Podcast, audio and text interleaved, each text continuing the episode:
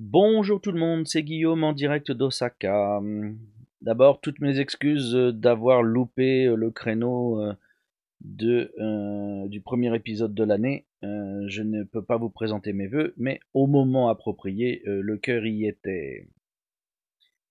En ce début d'année, le Japon est toujours en état d'urgence, ce qui fait que les commerces sont à durée d'ouverture limitée. Euh, la vie s'arrête vraiment à 20 heures désormais. Euh, la plupart des commerces, euh, je pense, à part les, les supermarchés et les combini, les commerces ferment à 20 heures. Et même les supermarchés, je pense qu'il y, en a, y en a qui ferment à 20 heures même. Ce qui est assez rare. D'habitude, c'est 22 ou 24 heures. Donc voilà, la situation est toujours un peu difficile à vivre. Mais bon, tous les commerces sont encore ouverts en journée. Vous pouvez encore aller au restaurant pour le déjeuner ou pour un dîner, euh, un dîner en avance. Euh, les gens vont boire plus tôt, moins longtemps euh, également. Les bars ferment à 20 heures, voilà. donc l'état d'urgence comme ça se poursuit, mais devrait cesser bientôt puisque les indicateurs d'alerte sont en train de revenir sous les seuils limites donc par exemple sur Osaka, les critères, c'est le nombre d'infectés par jour euh, doit être inférieur, enfin c'est pas tout à fait le taux d'infectés, c'est le nombre de cas euh, attribués à un jour, en fait, de nouveaux cas euh, de Covid attribués à un jour doivent être inférieurs à 300, il me semble. Et l'occupation des lits de réanimation dans les hôpitaux euh, du département doit être euh, inférieur à 60%. Euh, donc pour le nombre de cas quotidiens, on est largement en dessous du seuil, mais au niveau de l'occupation des hôpitaux, on est pile poil au seuil. Donc il faut attendre quelques temps pour que ça passe en dessous et que ça se confirme. Tokyo est, sur la même euh, sur la, même tendance. Donc les choses reviennent reviennent à une situation plus calme au niveau de la Covid, du Covid, comme vous voulez. Donc euh, de ce côté-là, ça va. On espère sortir de l'état d'urgence euh, avant la date prévue du 7 mars. Peut-être la semaine prochaine. C'est de l'ordre du possible. Sinon, euh, du coup, qu'est-ce qu'on a eu euh, cette année? Pour le moment, pas grand-chose.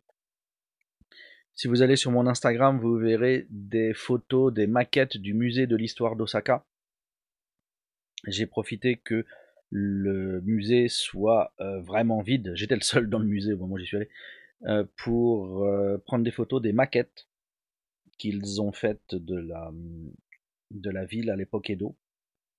Donc vous avez quelques détails sur euh, quelques points euh, importants euh, qui sont mis en avant dans le musée de la ville d'Osaka à cette époque. je suis allé voir aussi une exposition Geiger Solayama. J'ai pas mis les photos sur mon Instagram. la partie Geiger, donc le créateur d'Alien, n'était pas était pas tip top. Pour la partie Solayama, il y avait vraiment deux ou trois statues qui étaient cool. Mais c'était vraiment une très petite exposition. Euh, ça coûtait trop cher pour ce que c'était au niveau quantité, même si comme c'est des trucs privés, forcément ça doit coûter ce prix-là. C'était 1000 yens l'entrée si je me souviens bien. Donc c'était pas top top. Euh, je suis allé voir une expo de de quoi? D'otaku, de nerd? je suis allé voir une expo sur la transformation de la, du cadastre, des registres du cadastre à Osaka à l'époque Meiji. oui, vous allez me dire, mais quoi hein? Oui, voilà, oui. des fois j'ai des trucs comme ça.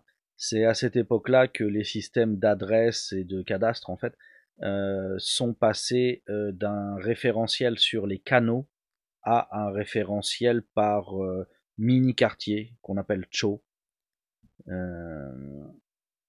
A été créé à ce moment-là. Donc euh, c'était vraiment une, euh, exposition euh, pour les gens très très spécialisé, on va dire, mais je peux pas me considérer comme tel. Mais voilà, fallait vraiment avoir des, intérêts très particuliers. C'était des textes écrits, des dessins avec des petits tampons partout. Voilà, on, fait plus fascinant comme truc, mais voilà, j'étais allé voir ça, ça m'intéressait de voir euh, ce genre de choses. Les, documents et le process avaient l'air assez cool. Donc je suis allé faire ça, hein.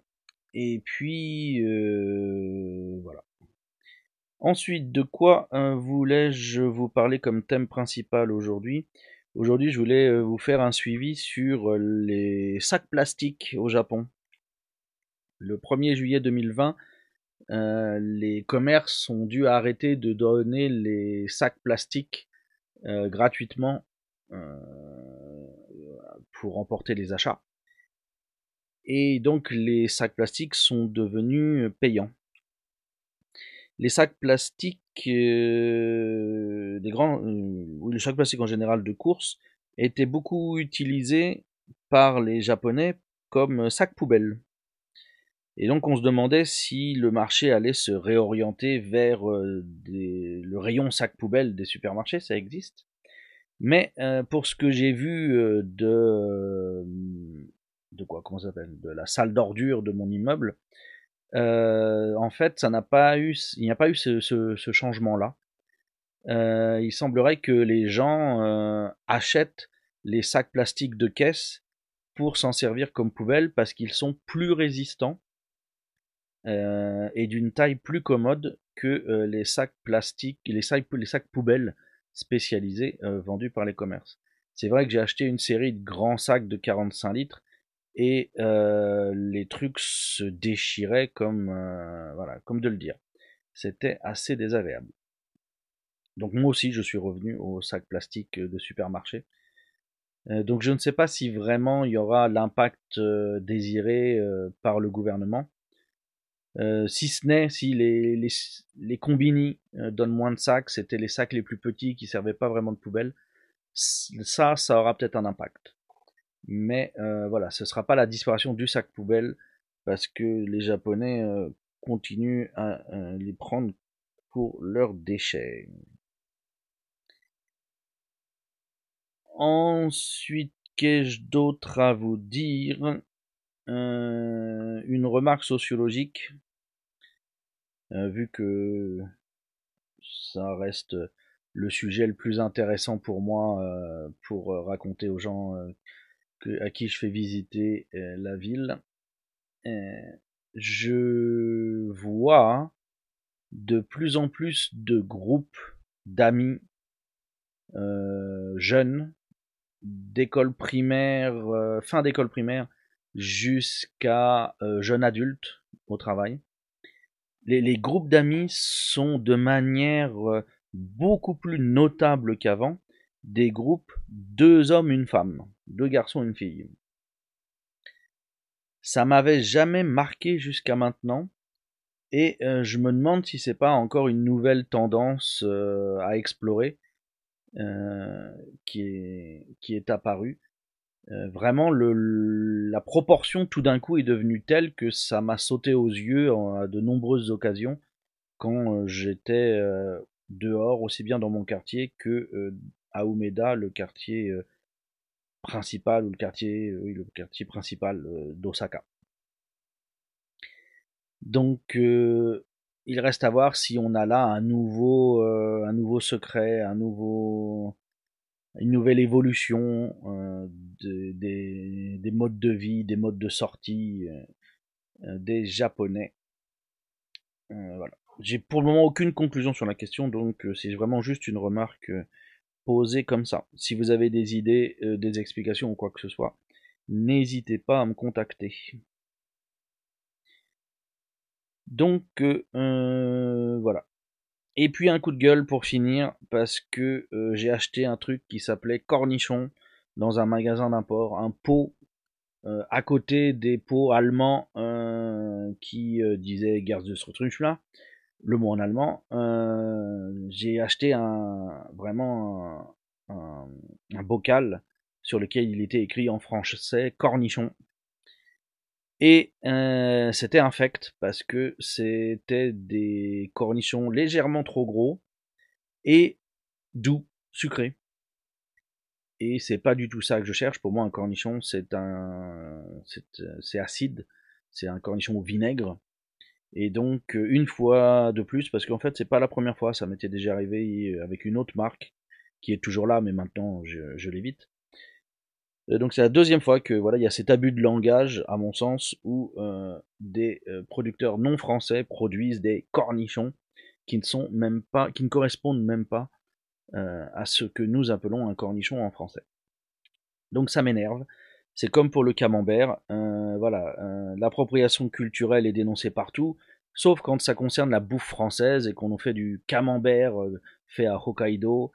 quand la marque Le Paysan Breton possédé par des Allemands nous fait du camembert également, tout ça produit en Allemagne.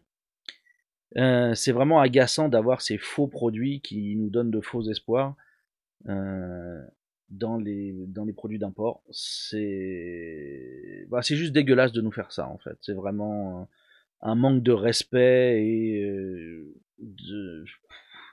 d'éthique qui vraiment me laisse par terre. S'ils veulent faire des trucs dégueulasses, qu'ils leur donnent un nom à eux, leur propre, voilà, un nom original. Au moins, on saura que le truc muche, c'est dégueulasse ça évitera de donner un mauvais nom à nos produits qui nous sont bons et qui s'appellent légitimement comme ça. Quoi. Donc voilà, c'est agaçant de tomber sur ce genre de choses. Et puis voilà, pour aujourd'hui, c'est euh, tout ce que j'ai à vous raconter. Donc euh, sur cette fin abrupte, je vais vous laisser euh, vaquer à vos occupations et vous souhaiter une bonne continuation et vous dire à bientôt.